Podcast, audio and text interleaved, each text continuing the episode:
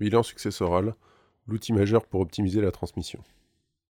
Si vous approchez de la cinquantaine et que vous n'êtes jamais préoccupé de la transmission de votre patrimoine, eh bien cela tombe bien, car c'est le bon moment pour vous y mettre.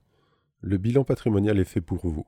Si vous êtes plus âgé, il n'est pas encore trop tard, mais je vous avoue que le temps presse.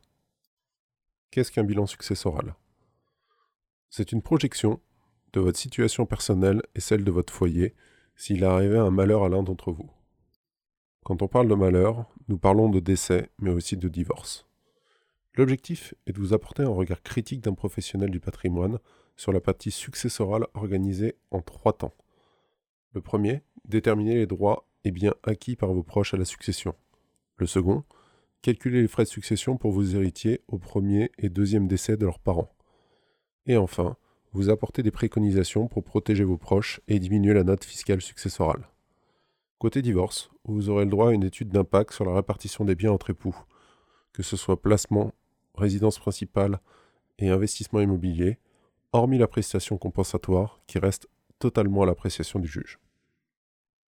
À qui cela s'adresse-t-il? Parce que les vies sont de moins en moins linéaires, le bilan successoral s'adresse à un large public. Que vous soyez en concubinage, paxé, famille recomposée, voire mariée, si vous n'avez pas encore pris de disposition en termes de succession, il serait temps de vous y mettre. Dès lors que vous commencez à posséder un patrimoine et surtout des enfants, le sujet est à prendre avec beaucoup de sérieux.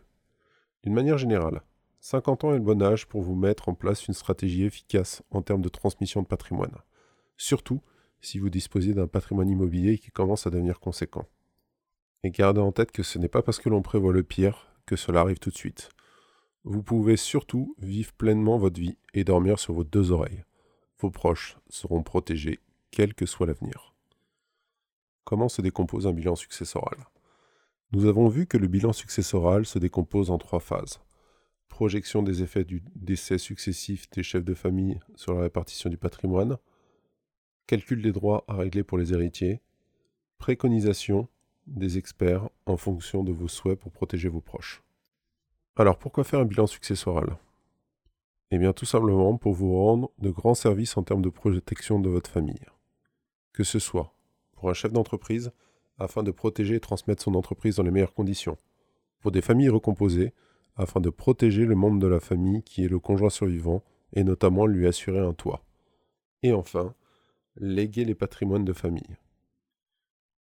Il existe encore bien d'autres raisons de passer le cap et d'effectuer un bilan successoral. Alors, avez-vous plus une âme de spectateur ou d'acteur pour façonner votre destinée?